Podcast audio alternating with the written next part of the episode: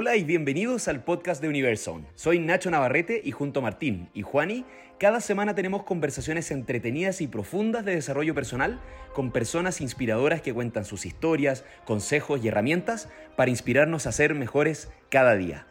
Si es que te gustó, si aprendiste algo nuevo o si algo te hace sentido, porfa síguenos en Spotify y compártenos con tu círculo que te inspira. Despeguemos juntos.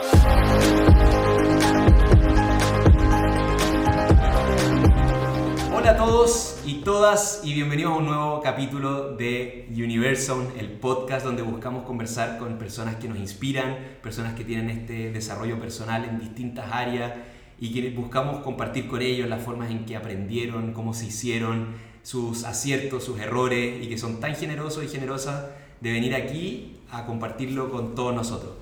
La inspiración de esta semana se llama Fran Farru. Ella es la creadora de Feel and Flow, una comunidad increíble en torno al yoga, una persona súper especial y puedo decirlo con conocimiento de causa. No la elegí yo, voy a decir eso.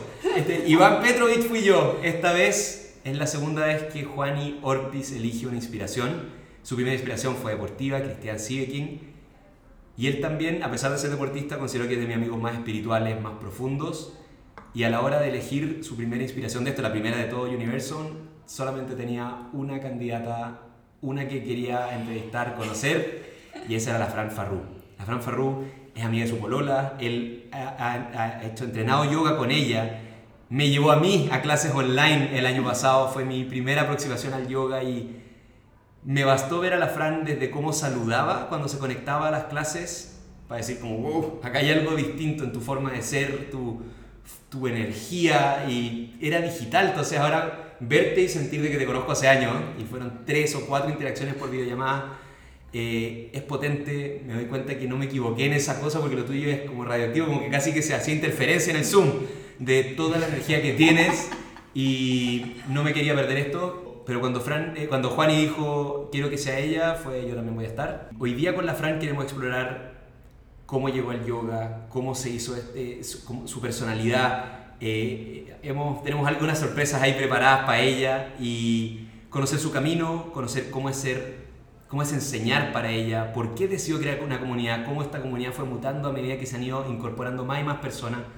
los beneficios del yoga, cómo partir con el yoga y hacia dónde va en este recorrido. Sin más que decir, le doy la bienvenida ahora porque ya me está mirando feo, está levantando la mano porque le encanta hacer esto. oh, ya el video. Eh, mi gran amigo Juan Orpiz, ¿cómo estás? Hola, hola, aquí muy, muy contento de por fin poder eh, entrevistar a mi profesora de yoga y no que me entreviste ella a mí en las clases. Eh, muy contento, siempre he admirado muchísimo a la Fran en, en todo lo que es espiritual y como persona y estoy muy ansioso de ver cómo se va dando esta, esta entrevista y feliz de seguir aprendiendo y que más gente pueda aprender de ti. ¿Cómo estáis, Fran? Lindo, precioso. Hoy estoy muy feliz. Eh, tenerlos en mi casa, en el Shala, es, un, es magia. Cuando les abrí la puerta sentí al tiro el shot de energía y bueno, venimos recién saliendo de un yoguita y eso también me hace inmensamente alegre estar en un espacio de calma y creo que, que, en este mismo espacio es donde vamos a conversar de cosas que no sé a dónde van a llegar, pero estoy dispuesta y abierta a todo. Así que así como fluimos en el mar, en el mat, perdón, en el mar, mira. a ver, ya, eso es claro. así como fluimos, claro. Así como fluimos en el mat, vamos a fluir en nuestra conversación. Increíble. Fue una decisión consciente nuestra Fran. El Juan dijo, ¿hacemos el yoga antes o después? Lo preguntó hace unos días. Mm. Y muy rápido fue, esto es antes, o sea, nos va, nos va a dejar en una cierta energía, eh, se, se, nota, ya, ya la sala viene cargadita de días de clase, pero el hecho de haber hecho esto, de apagarnos nosotros también y ahora nos vamos a conectar, pero humanamente en esto, estoy feliz de hacerlo. El punto de partida de cada podcast es ¿dónde y cuándo naciste? ¿Dónde y cuándo nací? Bueno, nací en Chile, en Santiago. Nací el 5 de agosto del 1998. Tengo 24 añitos. ¿Qué signo zodiacal es ese? Leo. ¿Calza? Sí, igual tengo mucha ese como ese fuego, esa creatividad. La sombra de Leo me asusta mucho. ¿Cuál es la sombra de La Leo? sombra de Leo es como brillar opacando al de al lado. Uh, o. Ese león medio voy feroz. ojo en el podcast entonces ya. Eso me lo tengo que. Ya. Pero en mi carta astral tengo mucha agua. Entonces, efectivamente tengo mucha creatividad, pero le dije a Nacho antes de empezar este podcast, yo nací sensible y me voy a morir sensible. Entonces, eso es mucho del agua. ¿Por qué esa sonrisa que te salió al tiro cuando dijiste tengo harto de agua? Así como. Tengo vamos. harto de agua. Eh, ¿Por bueno, tener agua? harta agua te hace ser una persona súper emocional. Eh, yo siempre he sentido mucho, desde chica. Siempre he estado muy conectada a las emociones. O sea, yo tengo pena y lloro. Tengo alegría y sonrío. Tengo eh, esperanza y en mi cara eh, hay como esa cara de paz, de, de calma. Entonces, conecto mucho mi lado físico también a lo que son las emociones. Y eso es muy de agua. Y el agua es mucho de soñar, de fluir, de... Bueno, también tiene su otro lado, de fluir mucho y a veces no, no bajar a tierra. pero, pero se logra, se logra, hay un equilibrio. Y también quería aprovechar la instancia, porque cuando me, me dieron el micrófono, no pude decir lo, lo increíble que se siente estar con personas que coinciden con lo que a mí me hace sentido. Entonces, por eso estoy feliz de estar aquí con Universe Zone. Es, Buenísimo. muchas gracias por haber aceptado esta invitación. ¿Dónde la llevamos ahora, Juani? Uf, nos podemos partir al tiro por el yoga. Partamos por lo mejor. ¿De, de dónde, ¿Cuándo comienza el yoga en tu vida? El yoga comienza mm, hace años atrás. Cuando hablo de años creo que fue el 2010. ¿Sí? A los 12 años. El 2010 o el 2012 me fui a Punta de Choros con mi mamá y sus amigas en Los Changos, en ese camping. Y estaba con una de mis mejores amigas de la vida del mar, que es la Anto Bote. Y Buen estábamos- nombre para el mar. Sí, buen nombre para el mar. Y estábamos viendo a nuestras mamás haciendo yoga. Ya. Y desde la playa, desde, el- desde la arena, yo veía cómo mi mamá fluía en Mm. unos movimientos, pero siempre viéndola con una calma y una... Era una sonrisa que no estaba físicamente en el rostro, pero se, se absorbía desde ahí lejos. Y siempre me quedo dando vuelta el yoga, el yoga, el yoga, el yoga. A lo largo eh, de la vida, de, de que- del 2012 al 2015, me empecé a dar cuenta de que el yoga no era solamente esa postura o ese flow que le había visto a mi mamá, y que era mucho más allá de eso. Eh, pero partamos por cuando empezó el yoga en mi vida desde en el mat, que es una práctica física que sin duda está conectada a lo otro, parte en el 2015. En el 2015 mis papás se separaron y yo me fui a sanar al mar. Me querían llevar al psicólogo, al psiquiatra, porque me pegó mucho. Es, es la, yo creo que es la pena que he tenido en esta vida, literal. Eh, fue la separación de mis papás y en vez de, de quedarme en ese ciclo de psiquiatra y psicólogo que está muy bien si el proceso de alguien le ha hecho sentido, a mí también me ayudó mucho el psicólogo, le rogué que por favor me dejara irme y me terminé yendo a Hawái. ¡Wow! Y en Hawái me sané. Me, me- cuando digo me sané, es que parte de mí sané, sané esa parte que estaba dolida de que mi familia a los 15 años igual es, pe- es doloroso Claro, cuando todas las edades tienen lo suyo, pero en esta edad era como de que estaba ni allá ni acá. Entonces me fui bañándome en el mar, volví a reencontrarme conmigo misma y empecé a hacer yoga. Con mis papás de Hawái me sacaban fotos haciendo postura, yo gozaba haciendo, las respiraba profundo en el surf. Cuando estaba en la tabla me acuerdo de estar inhalando y exhalando aún así teniendo un tiburón al lado. Entonces, en el 2015 yo diría que empieza el yoga del mat. Pero el yoga de la vida comienza desde muy pequeña, cuando mi mamá cantaba mantras en la ducha en la mañana antes de irse al trabajo, cuando mi mamá tocaba el cuenco. Y también nunca voy a olvidar, y tengo la edad marcada, a los 10 años, mi tío me agarra y me, y me dice, me mira al ojo y me dice, yo estoy segura que tú eres bruja. Y yo quedé como, y me llevó a su pieza y me, me, me, me agarró el, agarré el, el péndulo y empezamos a hacer un par de preguntas y el péndulo empezó con una energía así, power. Y desde ahí que utilizo el péndulo, que conecto con las piedras, que soy coleccionista, eh, coleccionista de conchita, de todo, em, de los cuarzos. Así que, claro, mi vida del yoga como filosofía de vida, valga la redundancia, eh, comienza muy temprana edad. Aquí Juan ya me pidió la palabra, me levantó la mano con respeto esta vez, así que voy a intervenir súper cortito para decir que ya me encanta como de la pregunta del Juani, ya distinguiste el, el, el yoga de Matt y la filosofía de yoga. Exactamente. Quizás te robé la pregunta, pero era, me encantó esa división, como desde ya dice muchísimo. Exacto, es como una división que está el yoga, se divide en los tipos de yoga, que no hablamos de la ashtanga, vinyasa, que son tipos de prácticas en el mat. Estamos hablando del tipo de yoga. Raya yoga es el del mat. Mientras que el karma yoga o el bhakti yoga, el que uno canta, son otros tipos donde también practicas yoga. Entonces, a veces la pregunta de tú practicas yoga puede ser refiriéndonos mucho al mat, pero hay personas que lo practican de otra forma. Y existen esos tipos, así que es un mundo. Sí, bueno, Nacho me robó la, la pregunta, pero bueno, ahí sí podéis seguir avanzando en cómo se practica el yoga fuera del mat. Mm. Eso es un mundo al final. El, eh, más, más, que un mundo, eh, hay una cantidad de formas de hacerlo impresionante.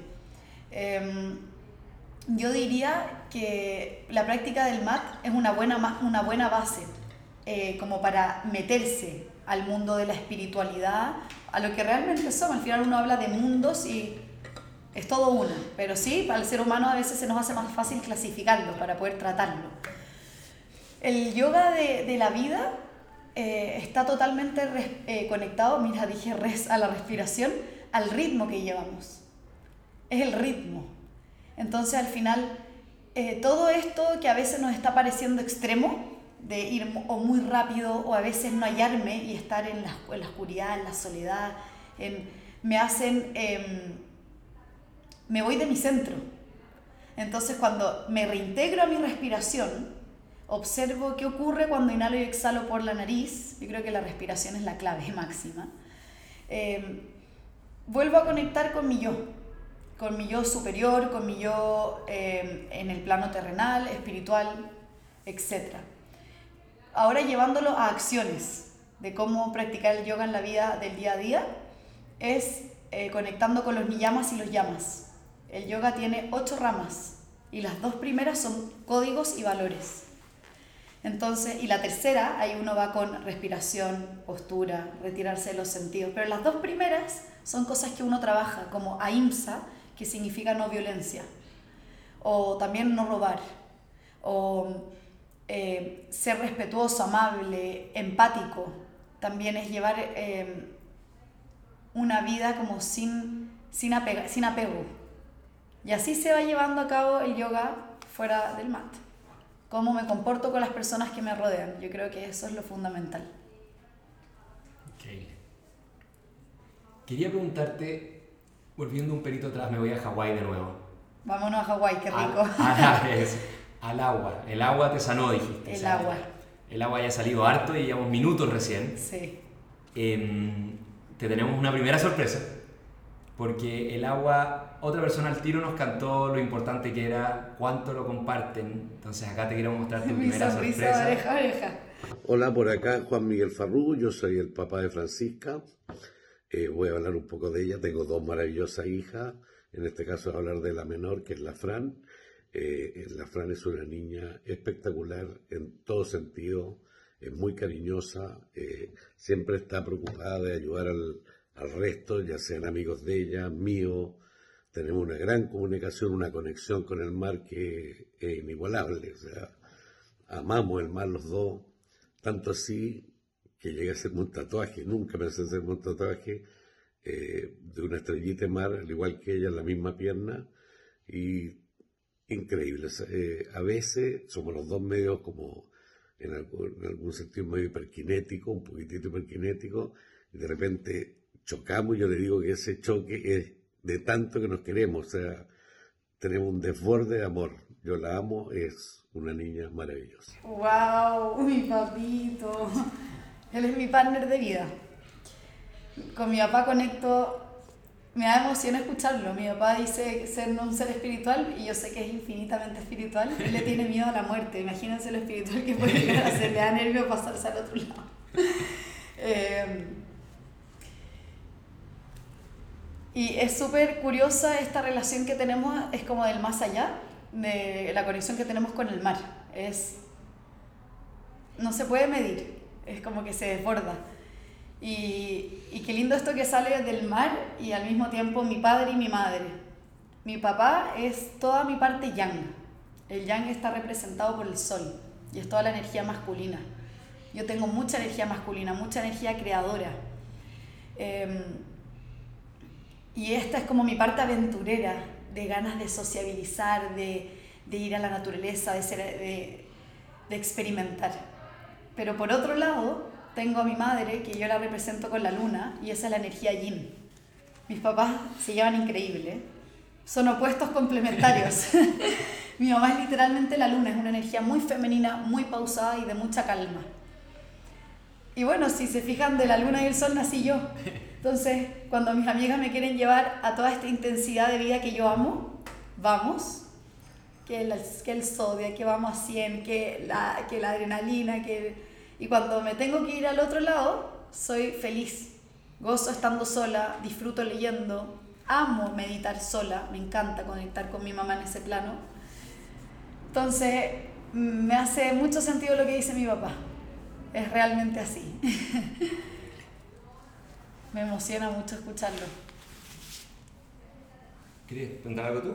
Eh, bueno, partiste desde muy temprano practicando fuera del mat y ya en 2015 te saltaste al mat.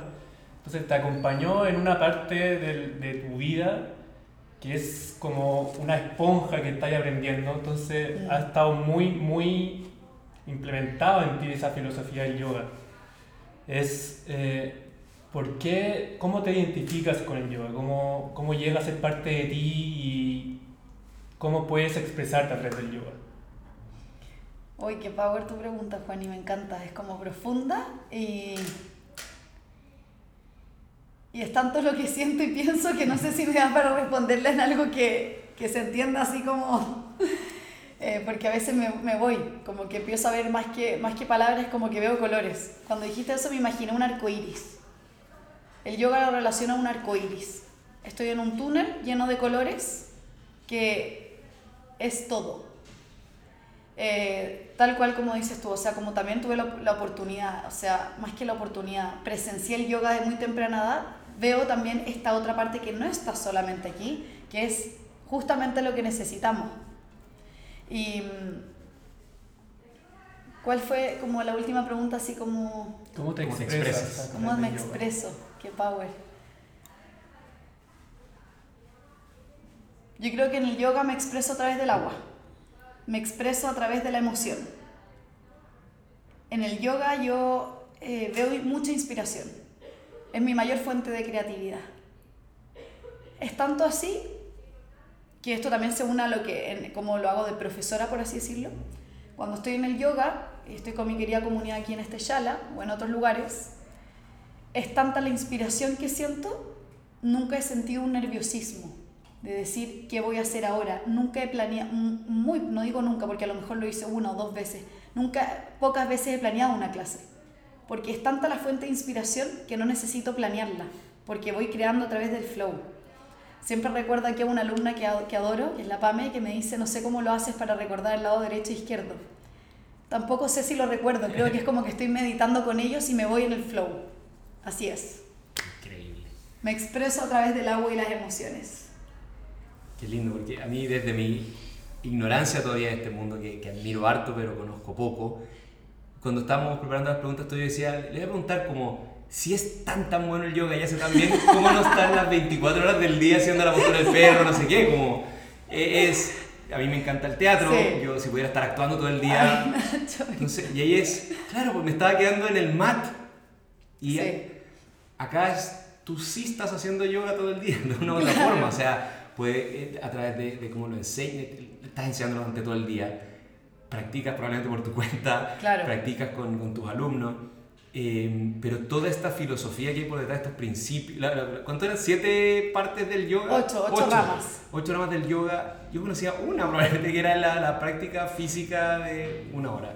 Entonces, eso ya es para mí, ya, me dice mucho y quería hacer mi próxima pregunta como desde un principiante, porque acá Juan y practicado, ya lo van a poder ver, ver el video ahí, el- el- es como el, el- como, el, como expectativa realidad, va a salir ese video, Expe- expectativa el Juan y parado de... realidad. Claro, pero está No, bien, Nachito, todos lo hacen increíble. me gusta ser De principiante. todo lo que me dices, me dan ganas de decirte algo, como que me entusiasmo con lo que estamos hablando. Entonces, de todo lo que han dicho, quiero decir que, por ejemplo, lo último, quiero invitar a las personas a soltar los límites y las expectativas y los prejuicios que hay de la práctica del yoga. Volvamos al raya yoga, al físico. Ujú.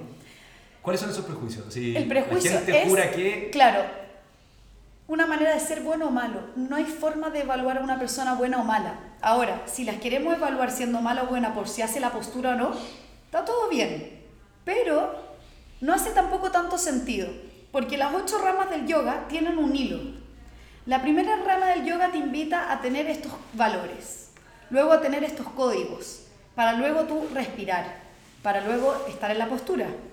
Una vez que estás en la postura, te invita a pratyahara, que significa retirarse de los sentidos, para luego concentrarte en algo específicamente, y de la concentración pasas a una meditación. Pero ahora vamos a la octava, que es la más importante, que es samadhi, y eso es la unión con el todo. Entonces, si yoga es la unión con el todo, ¿cómo vamos a evaluar si alguien es bueno o malo? No hay cómo evaluarlo. Es meditar. Y eso hace que la gente también diga, voy a soltar todo tipo de creencia limitante y voy a ir a probar qué se siente. A lo mejor las primeras clases mirís para el lado, da lo mismo, porque en la cuarta ya no vaya a mirar y vaya a mirar que tu respiración está súper lenta y que ya profundizaste. Es, es una filosofía que se puede traducir tanto en cuerpo, mente y alma. Exactamente. Lo que ahí volvemos, los seres humanos tuvimos que dividir para mencionarlos, pero somos, es uno. Bueno, increíble, no lo había pensado así. Siempre lo había visto por separado. Exacto. ¿Qué, qué dice la gente generalmente cuando le dices como, ya, imagínate que le dijera, anímate al yoga? La gente que no sé, es por, ¿por qué? Porque creen que van a ser malos principalmente. Exacto. Porque soy poco flexible. Y la flexibilidad también está, física está full conectada también a lo que es de acá. De ganas de ser flexible, de poder ir de un lado a otro sin mayor estructura. Me llamó mucho la atención durante la clase, ahí porque era una de, las ocho partes del yoga. Dijiste ya, empecemos a respirar todo. Mm. Y yo pensé que era una aspiradora primero. Después dije, el Juan Y debe roncar. Y de repente como que abrí un poco el ojo y la respiración más fuerte eras tú. Era... Pero la inhalada, tu inhalada era así como, como que me, me empezó a arrastrar en el mat como...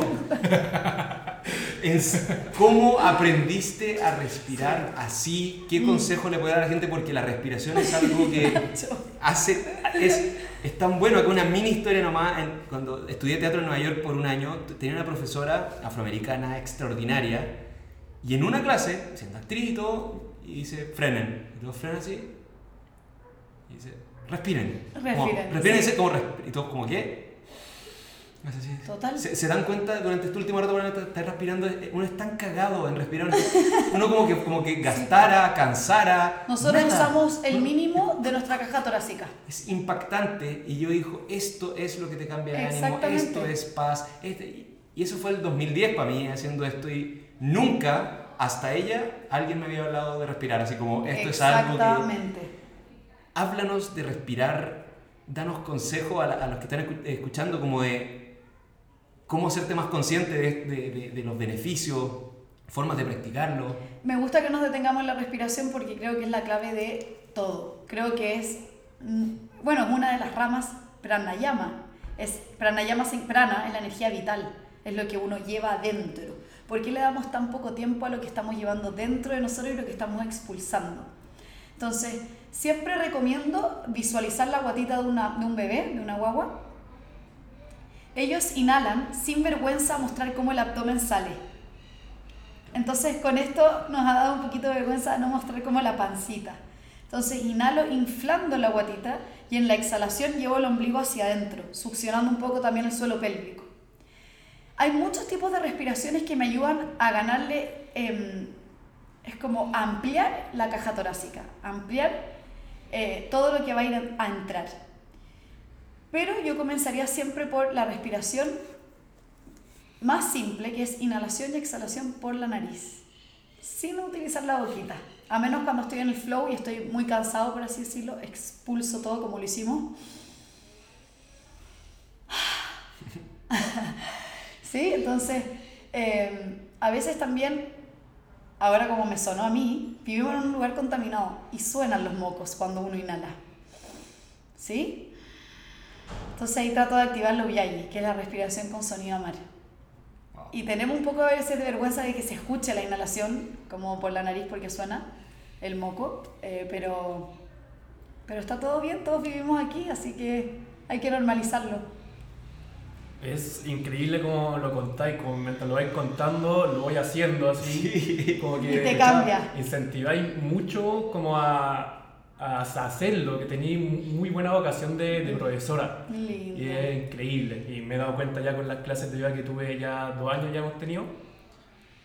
¿En qué momento llegas a ser profesora? Una vez estabas en una clase de yoga y dije, de una gran maestra mía, que es la Normi, y ella marcó un antes y un después en mi, en mi práctica del yoga.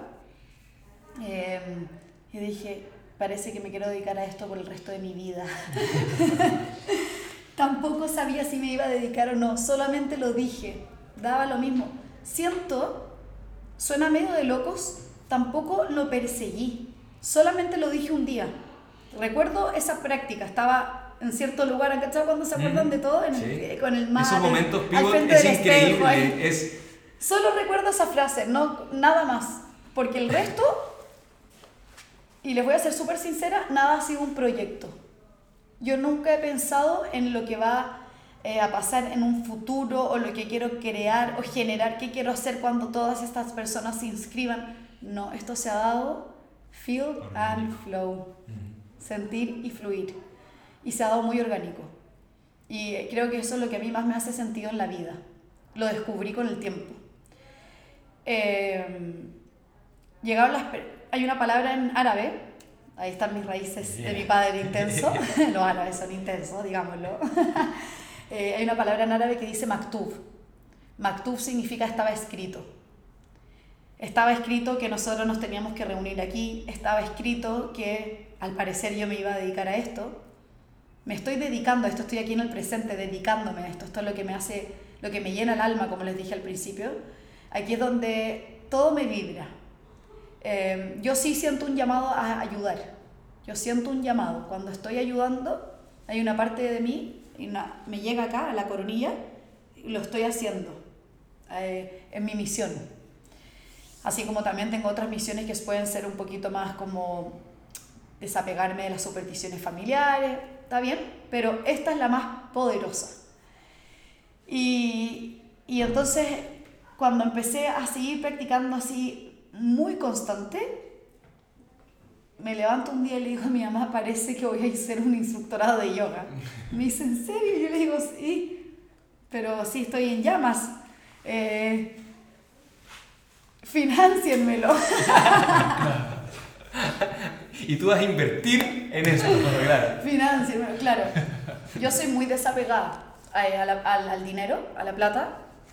Esto se lo he dicho muchas veces a la comunidad. Así ese mismo desapego que tengo, tengo mucha fluidez para hablar de la plata. Porque yo no veo a las personas con más poder por tener más plata. Para mí la plata es, en mi casa se habla de eso. Es un tema libre, así como de qué color son tus ojos, cómo te va en el trabajo, tal cual. Entonces, al final, eh, ese desapego que tengo, también tengo la confianza de decirle a mis papás, s- obvio, si- sabiendo si es que pueden o no, eh, si me pueden acompañar. Y por supuesto que me dijeron que sí. Eh, pero después lo quise pagar yo. Y eso súper raro de mí, si le soy sincera, porque yo siempre he sido como, yo no tengo vergüenza de, de pedirle a mis papás que me acompañen en esos procesos financieros, y al final lo terminé pagando yo.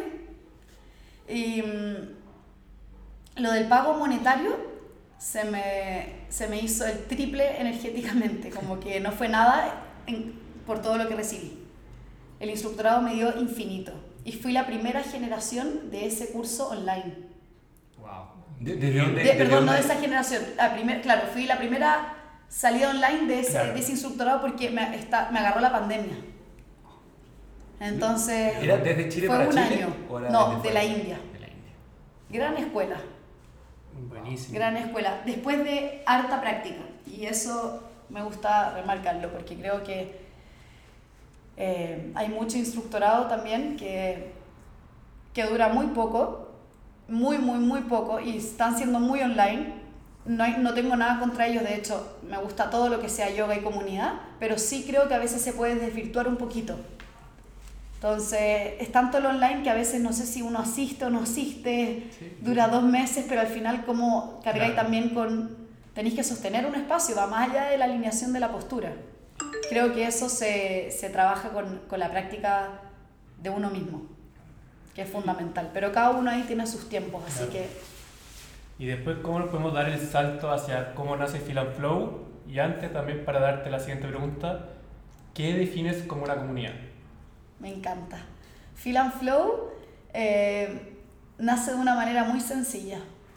Cuando yo empecé a dar clases de yoga, quiero destacar esto, yo empecé a dar clases de yoga sin instructorado. Aquí uno puede tener la opinión que quiera. Hice eh, clases de yoga, pero siempre ligado full a la meditación. Eran muy pocas posturas físicas las que uno hacía. Eh, partí el 2018 haciendo esas clases. A mi gran familia, amiga Connie. Y después el 2020, cuando saco el instructorado, eh, dije, quiero ser parte de una comunidad. Yo sostenerlos y que ellos también me contengan a mí. Mandé cinco nombres al grupo de familia.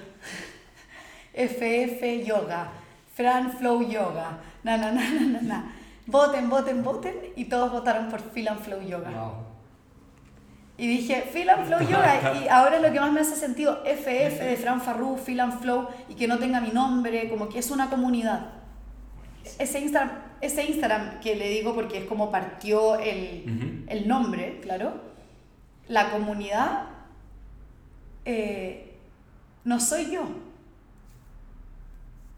Es como dijimos, ¿seré o no la creadora cuando les pregunté al comienzo? No lo sé, a lo mejor el primer punto, pero la comunidad no se puede crear si no están estas personas amadas, que les tengo un cariño que de aquí a Júpiter.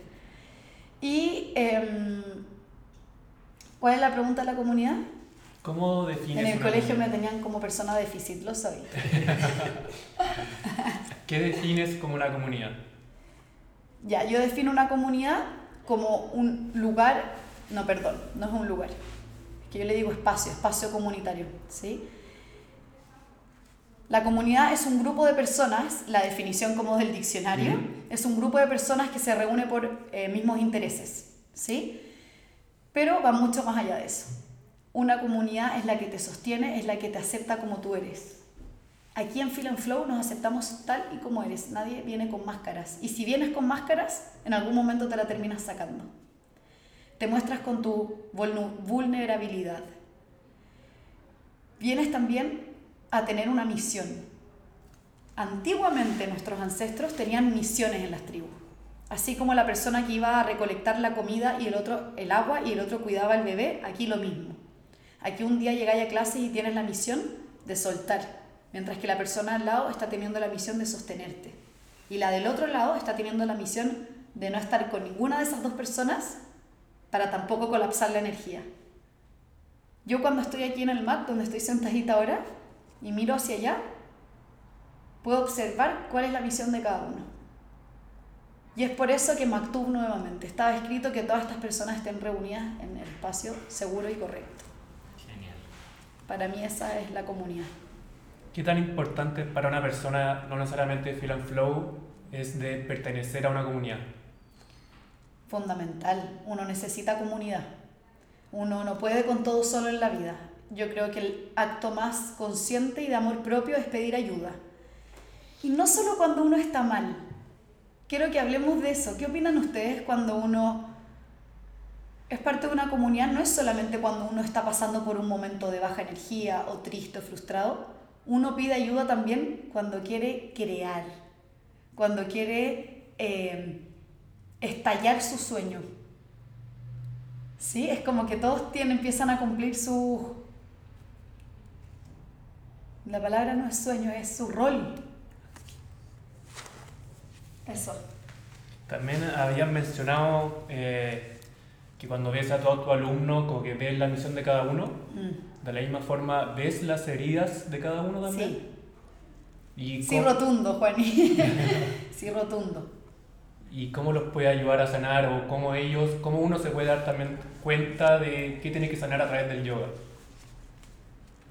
En la práctica del yoga hay un sutra que están escritos por Patanjali, que son enunciados del yoga. Y uno de los sutras dice, el yoga es la resolución de todas las modificaciones de tu mente.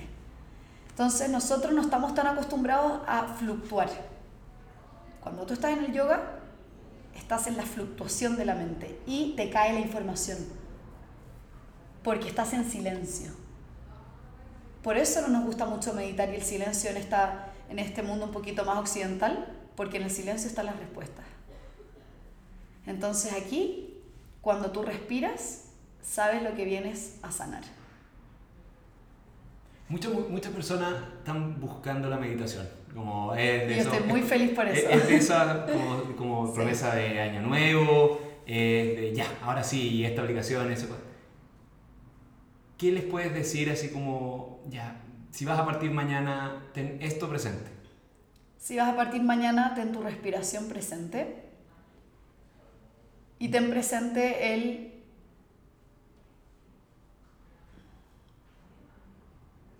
Sal del juzgarte.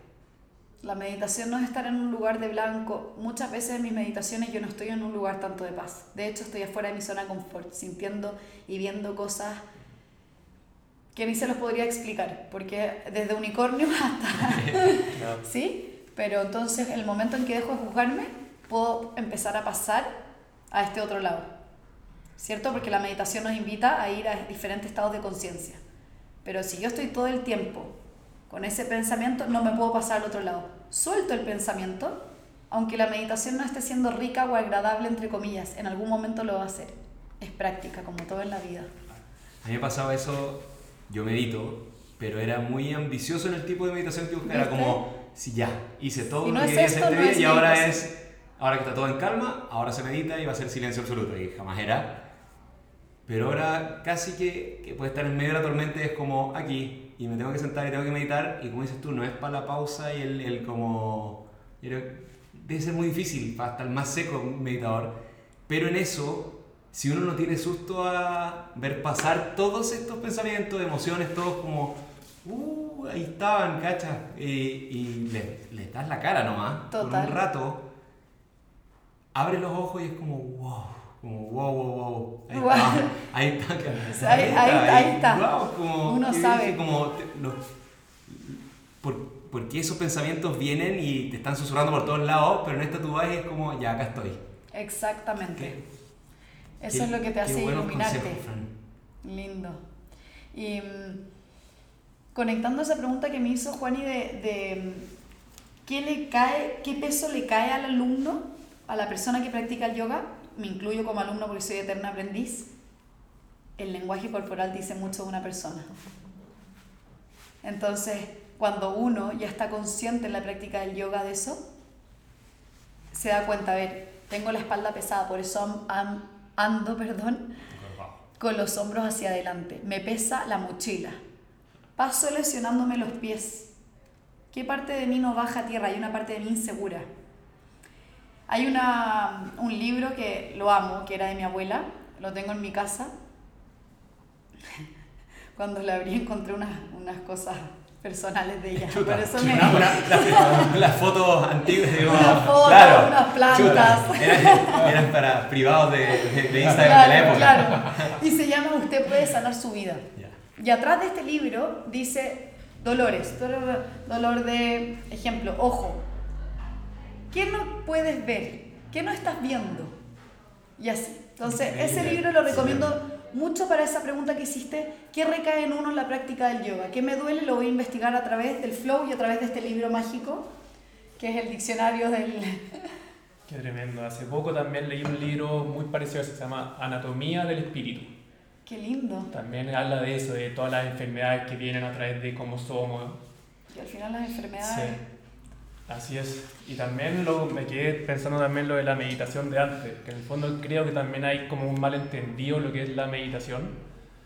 Como que no sé si hay alguien mejor o, o peor que alguien para meditar, sino como que también es cada uno vive su proceso dentro de su mente y no se trata de dejar la mente en blanco ni nada, sino que solamente dejarlos pasar, ver, reírse de lo que viene, irse, uno te vaya a ir, te vaya a ir, se trata de volver. No de, no de nunca no irse, sino se trata de irse y volver. Y eso se Totalmente. trata, de hacerse consciente de ese momento. A mí, Juani me ayudó mucho. Yo no, res- eh, salvo la profesora de Nueva York, fue mi primera aparición de la respiración. Juani es la segunda aparición de la respiración Total. 12 años después. El año pasado, Juani en las rutinas de mañana, que los dos despertamos bien temprano todo, y, y yo digo, yo parto meditando, y me dice, yo también, pero primero respiro. Y yo, "Mm", y como, claro, como cualquier humano. Todos respiramos, No, no. Claro, no, ya estaría muerto. Pero, pero me dijo, no, hago un ejercicio de 20 minutos de respiración, respiración, respiración, y después medito y, me hizo- y entro mil veces mejor a la meditación. Exacto. Y ahora no puedo pasar la meditación casi sin hacer este como paso. Y, y es, lo, es lo que dices, como, mira, tu primer consejo fue exactamente el que Sí, Juan instintivamente, Respiración. respiración primero.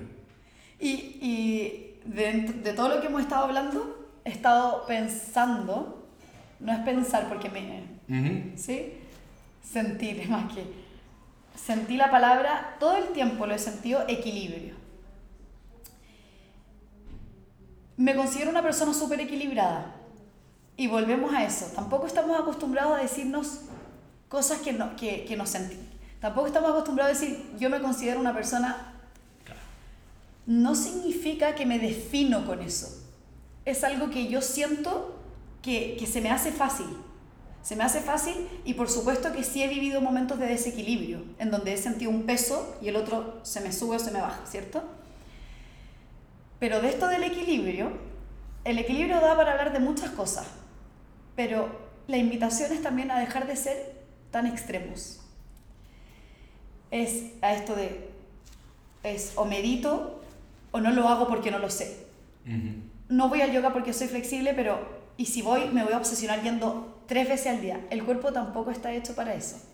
Yo efectivamente doy tres prácticas al día, pero la tercera ya no la hago en el mat. Voy alineando. ¿Cachai? Así como tampoco a lo mejor está el cuerpo está para correr 50.000 kilómetros en una maratón, no lo sé. Pero al final es como, es bajar un poquito, bajar un poquito y decir, ok, equilibrio. Y en todo, en todo. Creo que, que es fundamental tener esa palabra que nos haga despertar a veces con muchas de nuestras intuiciones, de nuestras decisiones. ¿Qué, qué dirías que define una persona espiritual? Porque también Sí, se da para está mucho. esto, lo, lo que decías tú, como los prejuicios que pueden haber sobre el yoga, como, ah, esta cosa voy a transpirar mucho, no soy flexible, pero también con la espiritualidad pasa algo. Hoy día se habla mucho más que bueno, pero también sigue los prejuicios de la gente como, eh, es como es- esa persona espiritual. Hippie, tarotista, bruja. Exacto. Como, Oye, el, eh, imaginemos, el Nacho espiritual. Uy, El no, Nacho no- art- es, es artista. El Nacho no se enoja. Tiene como, Claro. ¿qué pasa? Como, ¿Qué pasa ¿qué- con la espiritualidad? Mira, yo hace un tiempo aprendí a soltarlo. Eh, las personas espirituales también bailan, van a fiestas, también bailan. A lo mejor no les hace tanto sentido el alcohol porque están tan conscientes de su cuerpo que les lleva a eso. En, en mi caso es así. Yo nunca he pasado por etapas de tomar alcohol ni de fumar porque no me hace sentido y mi cuerpo y mi mente y mi alma tampoco lo aceptan. También porque mi papá intenso fuma desde que tenía dos meses, entonces el dolor también me choca. Pero aquí vamos con esto. Eh, se me fue el hilo. esto de la espiritualidad dijiste que soltaste nomás ya esto. Solté estos pensamientos de decir, de encasillarnos. La espiritualidad para mí, somos seres espirituales. Si una persona no lo quiere sentir, volvemos al está todo bien. porque más que una creencia es como una sabiduría, ¿cierto? Para mí somos todos seres espirituales, te trabajes o no, porque somos todos energía. Esto tiene energía. O sea, si ponemos el péndulo arriba del computador, el celular probablemente muestra una energía baja por la cantidad de fierro, de todo lo que es maligno. Ahí, lo ponemos arriba nomás. Eh, y después lo ponemos arriba de esto y entonces, ¿cómo evaluamos la espiritualidad? Si vibra alto o no. Em, y a las personas yo creo que les pasa lo mismo. Lo que sí, es que aquí les tengo una pregunta. ¿Les puedo hacer yo una pregunta a ustedes? Por favor. ¿Ustedes creen que uno puede nacer malo? Yo no. ¿O se hace, según tu entorno? Se hace. Se hace, también creo. Va y se te va limitando la... Va encontrando obstáculos en el camino y, y te va encerrando en un laberinto, creo yo. Hace poco vi, de hecho, un, un video que le mostraban a niños de dos años, un año, un video de tres figuras, un círculo, un cuadrado y un triángulo. Y el, el cuadrado intentaba subir una colina y mm. llegaba el triángulo y lo ayudaba. Y llegaba el triángulo y lo ayudaba. Le mostraban eso como por 10 veces. Y después le mostraban que el círculo lo tiraba para abajo, lo tiraba para abajo, lo tiraba para abajo. Y los niños así mirando sin saber hablar, sin hacer nada, mm. a los niños después le pedían como, ¿cuál de estas figuras quería? ¿El círculo o el triángulo? Y todos elegían el triángulo, el que había ayudado a subir. Y sin decirle nada. Qué lindo. Que, que es mágico ver eso al final, porque volvemos como a creer en, el, en la humanidad, en, me da un impulso, yo creo igual. Em, yo, yo, también leí un libro que se llama Humankind, porque humans are kind. Esa era como la... Oh. Dice, somos naturalmente buenos y llega y te muestra casos extremos para la humanidad, las Torres Gemelas, y gente que se salvó corriendo por la escalera y cosas así. El relato es, no era un sálvese quien pueda, correr del camino, que tú pensarías en la desesperación. La gente era como, pasa, pasa tú primero, no sé cuánto. La gente se, se estaban protegiendo entre ellos, dándole prioridad al otro, que era... era y, solamente tiempo después, se les, eh, piel de gallina iba hablando como, me dejaban pasar a mí por yo ser solamente un poco más viejo, era como, entraron en un criterio, era tal, tan extrema la situación que salió como esa humanidad base que es tu vida antes que la mía porque algo. Y en pleno modo sobrevivencia, que aparezca ese sentido mm. común desde lo más básico del ser humano, y sí, lo somos, somos buenos de, de nacimiento. Increíble eso. Esa fue tu respuesta. me encanta, Te tiramos un libro y un video. Sí, sí. Ustedes me apuntaron a mí, yo no, me lo he visto ni me lo he leído, así que voy para allá. y ahí también se combina mucho el tema de la espiritualidad. ¿Qué es ser espiritual finalmente? Eso es, Entonces, vivir en, en, la abundancia, vivir en, en, empatizar con el de al lado, vivir con los pies en la tierra, fluir con lo que uno siente, tener, el, tener la disciplina de convivir con el entorno. Es, es increíble. Volvemos a lo de la comunidad y de Juani. Porque pasa a la hora de poner, nosotros dijimos ya vamos a crear un universo, vamos a buscar estos distintos tipos de desarrollo, desarrollo emprendedor y desarrollo intelectual, y desarrollo deportivo, y está desarrollo espiritual. y entre Martín y Juan empezaron como, a ver, pero es que todos son. O sea, el desarrollo financiero, yo no, sé sumar, no, no, me importa la plata, a ti tampoco, ya, en ese no somos. Pero el espiritual, o sea, es, es, es la base, o sea, todos son, pero algunos no han despertado más. O sea, es como Estás absolutamente consciente de tu espiritualidad y de la del resto. Nacho, ahí dijiste algo muy, muy increíble, muy eh, que destaca, el despertar. El despertar. Y para tener un despertar espiritual uno no tiene ni que irse a la India, ni que hacer yoga de lunes a domingo. Uno sí puede tener un despertar, pero el yoga también te influye, te ayuda mucho. Es, es una puerta muy amplia y muy eterna. Entonces es lo que más más que recomendar, es como ven a vivir esto y ten esta disciplina en tu vida. Porque volvemos a lo mismo, respirar, meditar, son cosas que el yoga te entrega. Pero, pero ahí está todo, es el despertar espiritual. ¿Qué pasa si vengo despierto más desde pequeño? Esa es la misión que vengo. Yo soy, conecto mucho con las vidas pasadas. Entonces también por eso me atrevo a decir que uno sí puede venir más despierto.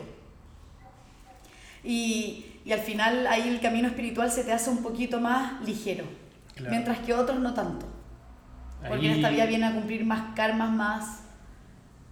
menos ligados, más bien dicho, al... Claro, ahí antes de, de seguir hablando del despertar, como que capaz que hay gente que no, no está muy... no sabe tanto sobre todos los libros que ha leído el Nacho y la Fran. ¿Qué es el despertar? ¿Qué defines como el despertar?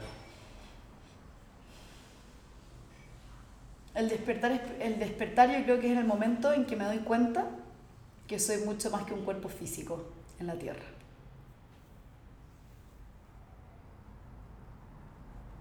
Es el momento en donde entiendo que comprendo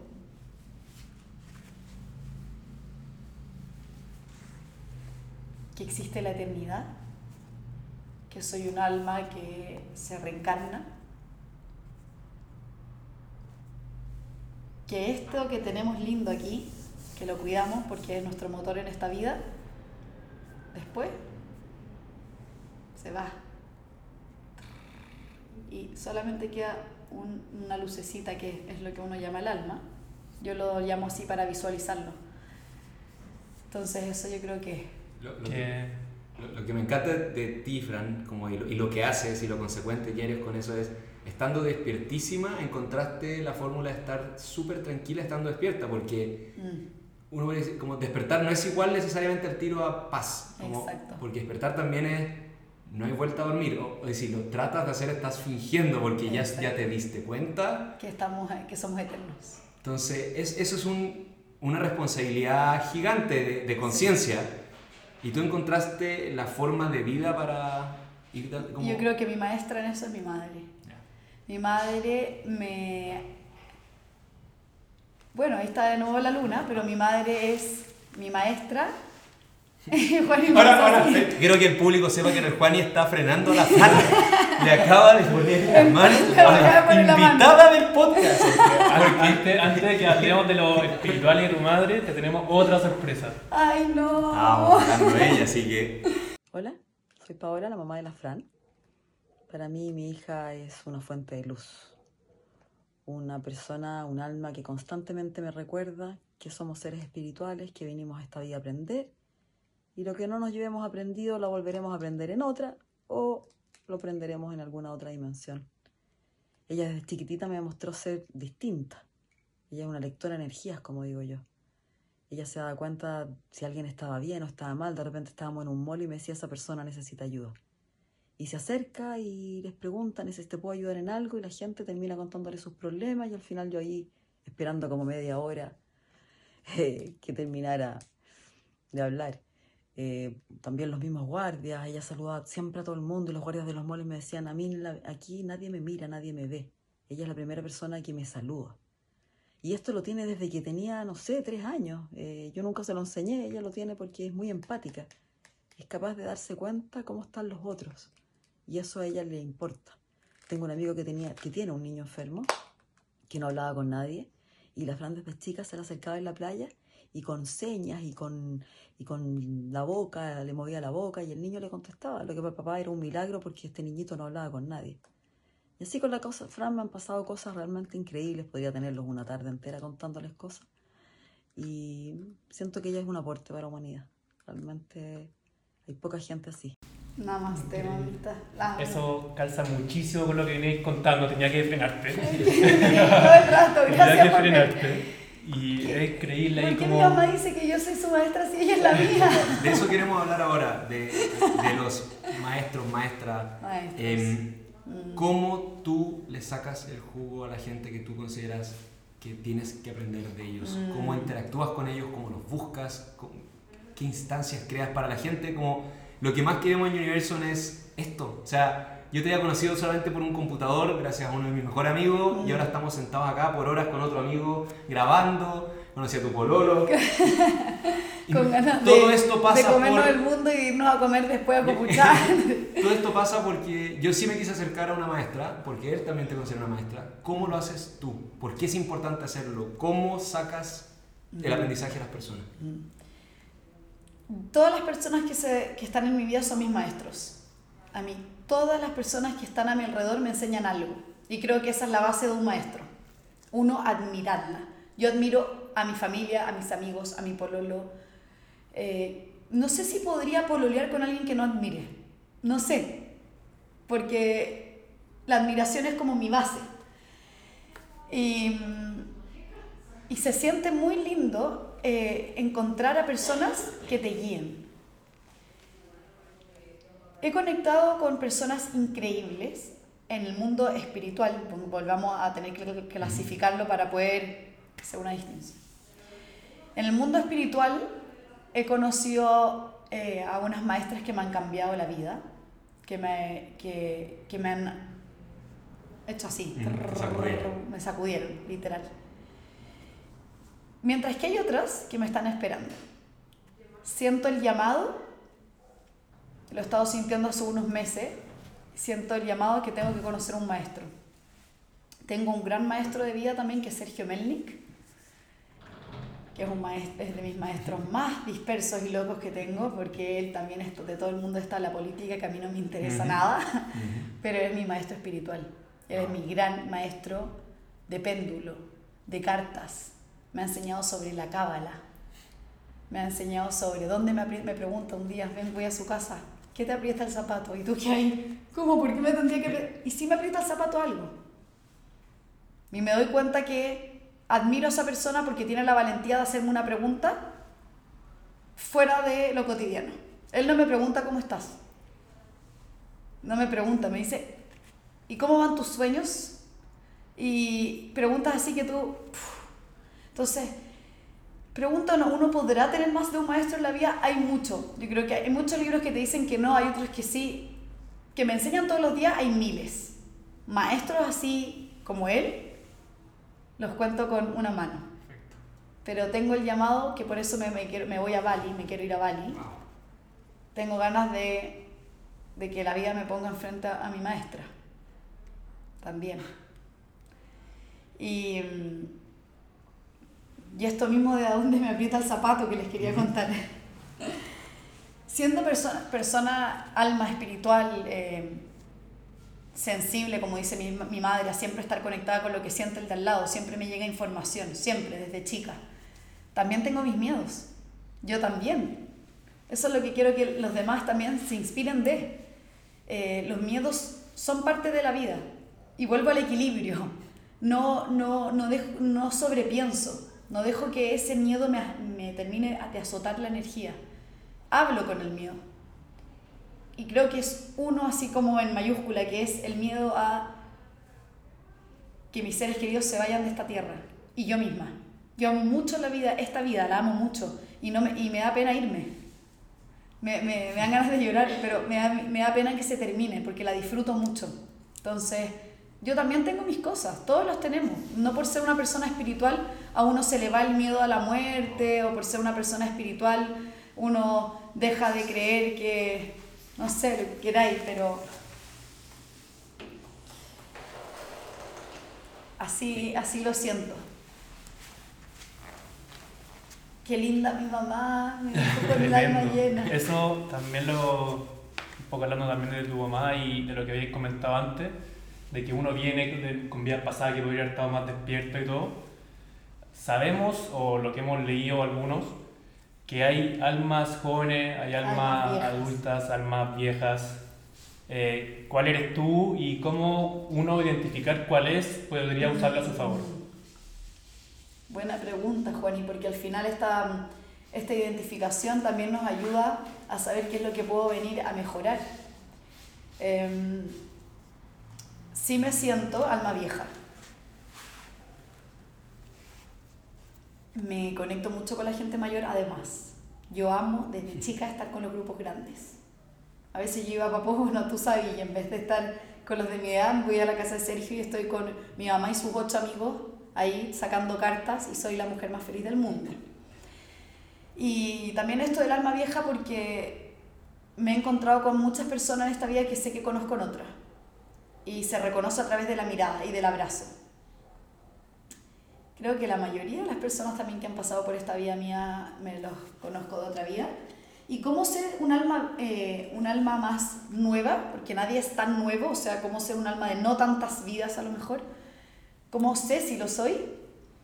Em, voy a darle un espacio a esa pregunta, me la voy a llevar de tarea. Sí. La tengo que bajar más a tierra a lo mejor para llegar y decir cómo se identifica a alguien, si es un alma nueva o vieja. Hablaste de tu mamá, de tu papá, de Sergio Melnik. ¿Alguna inspiración? Bueno, ¿cómo, cómo se llamaba, por ejemplo, algún maestro en, en India? ¿Al- ¿Alguien en la historia del yoga? ¿Hay, puede ser de una actriz, puede ser así como, ¿qué personas así, sabes que he tomado de aquí, de acá? Yo siempre admiraba a la, a la Bethany Hamilton. ¿Ya? Me he visto, yo no veo películas y las películas que me he visto 10 veces son Moana y eh, ya se me olvidó el nombre hasta. ¿cómo? ¿Alguien la ha visto? Esta mujer que pierde el brazo porque el tiburón se lo... Oh, no, no. Surfers, no sé, no me acuerdo, pero da lo mismo ella. Em, en el mundo del yoga, admiración total. eh, Bernie Clark del Yin Yoga. em, y Yengar. Ya. y Yengar. Amado. Sus libros son un jaboncito. Impresionante cómo sabe eh, detallar y explicar y, Wow.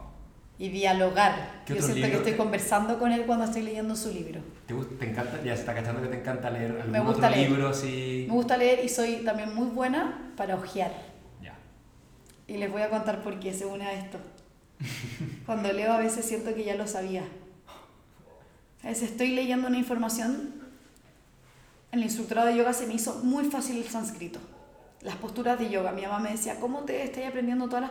Si no, hay, si no, no te he visto tampoco como leyéndolas todo el día.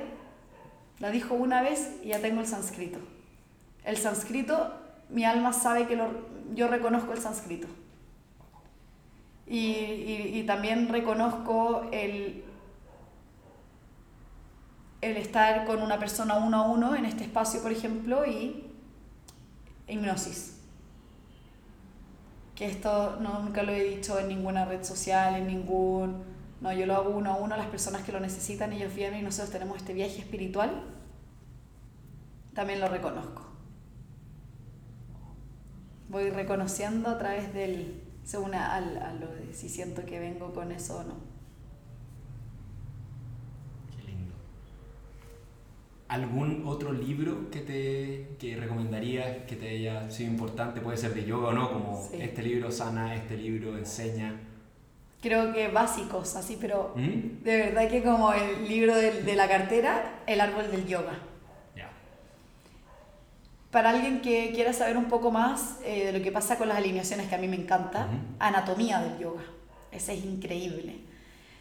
Y en cuanto a energías, el pequeño libro de los chakras que me, me lo regaló la Mica. Habla de una niña que ve colores, que a mí nunca, yo nunca he experimentado eso, nunca he- yo creo que ella tiene ese... Pero dijiste que habías visto un arcoíris al principio. Sí, pero no, no, la- no arriba de la persona, no en la silueta. Ah, ya. Ella ve un color rojo cuando sus papás peleaban y un color, ¿cachai? Yo puedo asociarlo al color, pero no veo, no veo el color. Eso es súper importante. También hay una gran diferencia en lo que es que tu mente lo piense y en lo otro es verlo. Yo he pensado muchas veces en mi abuela como también la he visto. Y yo sé cuando la estoy pensando y estoy viendo. O sea, mi abuela, mi abuela que está en el cielo, por supuesto. Si no sería... Mi abuela, por favor. Y, y encima ya la viste las fotos privadas de la abuela. entonces- Imagínate. Esta pregunta es mi favorita del podcast. Ay, espérate, los libros. Ah, Nacho, vamos, vamos, me vamos, acabo de acordar de Por uno, favor, Nacho. por favor. No sé cómo se me fue. Admiración total. Esta es mi A admiración. ver. No sé pronunciar su apellido, pero me da lo mismo. Mi mamá siempre me lo corrige. Brian Weiss. Weiss, Weiss, Weiss, una Weiss. ah, Weiss, muchas Weiss, vidas, Weiss. No, una, eh, varias vidas, muchos maestros como el. Muchos cuerpos, una misma alma. Ya, tiene varios, em, lazos de amor. Perfecto. Él es un gran... Es que pasa Ah, que también él me gusta porque él es científico y creo que a veces a muchas personas esa rama les hace más sentido aún, a las personas que son más racionales. Eso me, me encanta como de los libros, cuando me he metido en libros que son de científicos, pero al mismo tiempo son como de meditación trascendental y cosas así. Y este, este tipo es un chanta y como, pero es científico y está hablando así cosas tuyas, ¿no? Joe Dispensa, todos estos libros que... Sí, oh, pero, sí. Dispenza. Bueno, También. es... Ay, llamo a la Deva Primal que canta mantras y a pelota chingoto. Pero ¿cachai cómo empiezan a, a borbotones Y las Shakira. la amo desde chica. Cáchate. ¿Creen que les cante con el no? Ahí la risa. la- el audio de, de la intro. Mi, mi pregunta favorita, como te decía, del, del podcast, ya, ya salió en lo- este cuarto capítulo. Fran, ¿qué es lo más importante que has aprendido en tu vida? Hasta aquí. Chuta, que he aprendido cosas. Lo más importante que he aprendido es a adaptarse a los diferentes escenarios de la vida. Es a fluir. No sé si lo he aprendido tanto eso en esta vida, pero, pero es. Te quiero decir todo, pero tengo que elegir una, así que perfecto. FF nomás. lo que más he aprendido lo voy a decir, ya lo tengo. A ver. La palabra amar. Y es amar la vida. Eso es lo que más he aprendido. Qué rico. Con sus altos y sus bajos. Tengo dos preguntas que se me quedaron un poco atrás, pero no, no quiero dejar de, de escuchar tus consejos y lo que nos podrías dejar como enseñanza. ¿Cómo cambia tu vida cuando enfocas la energía hacia uno mismo y hacia la espiritualidad? cambia completamente, porque al final eh, nos, priorizamos. Y cuando nos priorizamos sabemos actuar desde el amor propio. Mm, Yo amo, yo te amo a ti, yo te amo a ti, pero porque yo soy amor. Entonces, cuando estoy desligada de este amor, no me cuesta.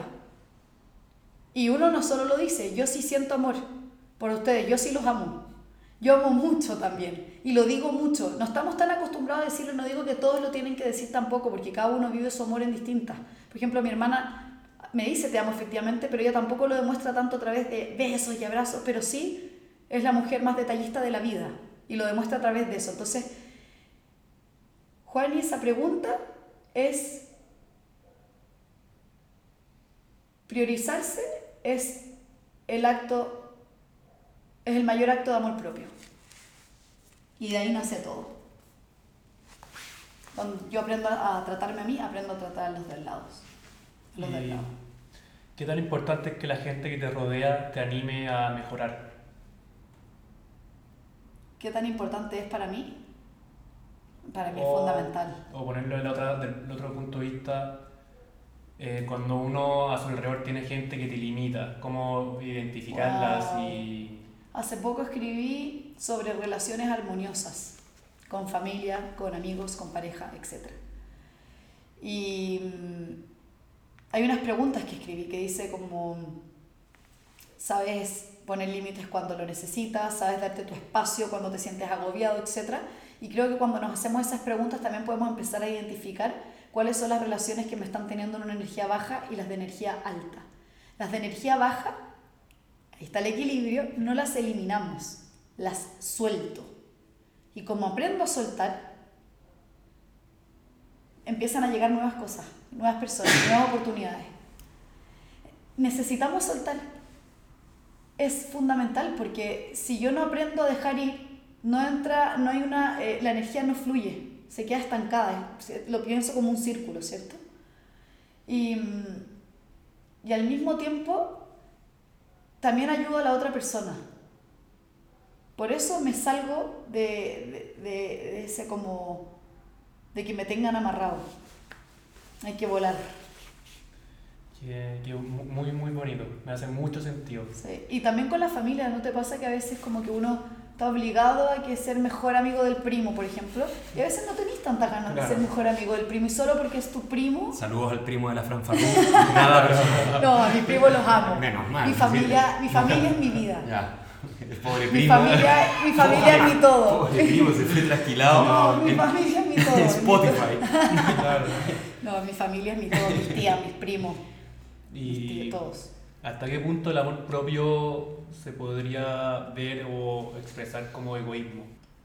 Hay un libro de la Patricia May que habla de la cultura del ego a la cultura del alma. También ojeado por mí. sí, ese, ese sí que yo creo que me lo he leído muchas veces. Muchas veces. El ego lo soltamos de la palabra negativo, nosotros los seres humanos necesitamos de eso porque si no, mm, eh, no tendríamos este instinto de supervivencia. O sea, viene un chita que me va a atacar y yo por miedo tengo que correr porque me tengo que salvar. Y ese es mi ego, de que yo me voy a salvar ante el chita. Ok, pero ¿en qué minuto pasa a ser un ego? La palabra negativo no me hace nada de sentido, así que voy a utilizar abayazador. ¿sí? ¿En, en, qué momento paso eh, a, del amor propio al ego? Es cuando me salgo de, de mis principios, de mis valores. Cuando ya paso a opacar a la persona al lado yo ya no estoy brillando por mí, por mi esencia, estoy brillando porque le bajé la energía a alguien. Y ahí yo creo que es minuto de retirarse. Fanny, con todo lo que hemos hablado, tomando, imagínate esta hora de conversación, más lo que haya quedado fuera. Mucho. ¿Qué, qué, consejos, ¿Qué consejos te gustaría dar a la gente? Acá hay hombres, mujeres, de, hay de 16 años y hay de 60 años escuchando esto hoy y a futuro. Esto va a quedar flotando ahí al que le haga sentido y te quiera escuchar. ¿Qué consejos para vivir? Consejos para vivir, ordenar los pensamientos, los sueños, em, aclarar la mente, aclararla para poder fluir. El orden sí es amigo del fluir, de la fluidez, no es el enemigo. Y, y, ser disperso también, sí, pero el caos, el caos físico, o sea, llegar a la casa y que esté todo desordenado, me influye mucho energéticamente, entonces lo limpio. El gran consejo es a vivir y dejar vivir. Es a, a, hacer nuestros sueños realidad. Es a buscar ayuda cuando lo necesitamos. Busquen ayuda porque es súper sano. Agárrense de las personas que los quieren. Vengan aquí a ver al shala, vengan a practicar yoga. y lo que más, volvamos a la respiración ese es mi mayor consejo, conectar con la respiración para poder vivir desde la plenitud. Muy lindo. Vivir la vida con un poquito más de... ser un poquito más simple. ¿Y qué consejo te daría a ti misma?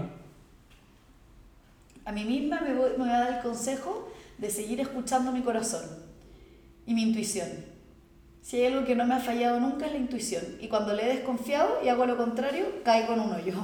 No tan profundo, porque, pero digo, oh, le desconfié a mi intuición y aquí estoy. Y ahí va a otro consejo, Nachito. Confíen en su intuición. La intuición no falla. La de la intuición, de Shakira. La de Shakira. Fran, y siempre preguntamos, porque esto, como dijimos, las inspiraciones, las personas que me inspiran, es como una constelación. Eh, una constelación. Tú eres quién eres por haber interactuado con estas personas, papás, maestras, maestros, todo. ¿Quién de tu mundo crees que deberíamos entrevistar? Porque te hace sentido que ojalá hables a la comunidad, toda la comunidad. 200 personas. a toda la comunidad, a toda mi familia y a mi pololo. Menos al primo, el único que va a estar invitado es el primo de la familia. A mi ex. A. ¿A quién A todos los que han pasado por mi vida. No, oye, la comunidad, que yo pienso en ellos y ellos hacen magia en mí, los mensajes de ellos me llenan el alma, entonces yo te iría a entrevistarlos a todos. Pero mm, a Brian Weiss, Brian Weiss, Brian Weiss, pero yo le digo, hay tres nombres para Brian, Brian Weiss, le dicen, Weiss y Weiss, ¿ok? Y a mi madre, entrevisten a mi madre. Mujer poderosa que en esta vida no es instructora de yoga, pero, pero lo es en otra dimensión, alma noble. Qué lindo. Sí, mi madre, mi gran maestra. Muchas gracias, Fran. Una conversación de una hora, una hora y cuarto.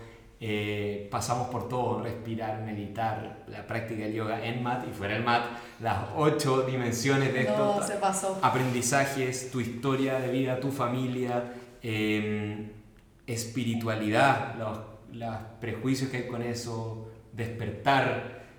Hablamos de demasiadas cosas, eh, demuestra que esta es una de... Esto se nota que es la base de todo, pues, la espiritualidad no, no es un área... Le, tenemos que poner una etiqueta ahora porque la tenemos que poder abordar de alguna forma.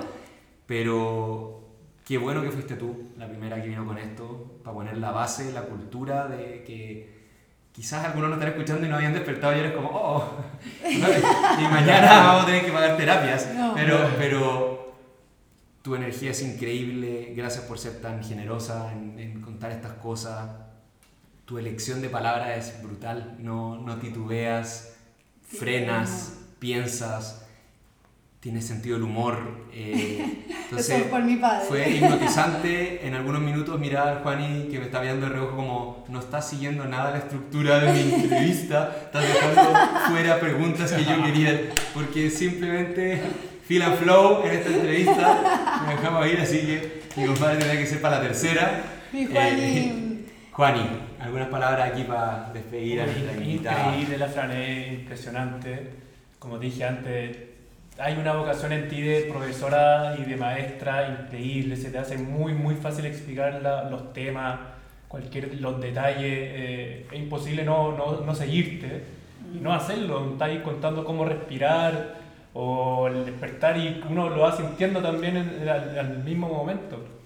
Y bueno, he tenido la suerte de aprender contigo en el yoga y eh, te he escuchado tu otra enseñanza y siempre es como estás ahí muy presente, te, te sigo y es bacán tenerte como maestra, profesora, aprendo muchísimo y todo el mundo ojalá te, te, te tiene que conocer y aprender de ti muchísimo.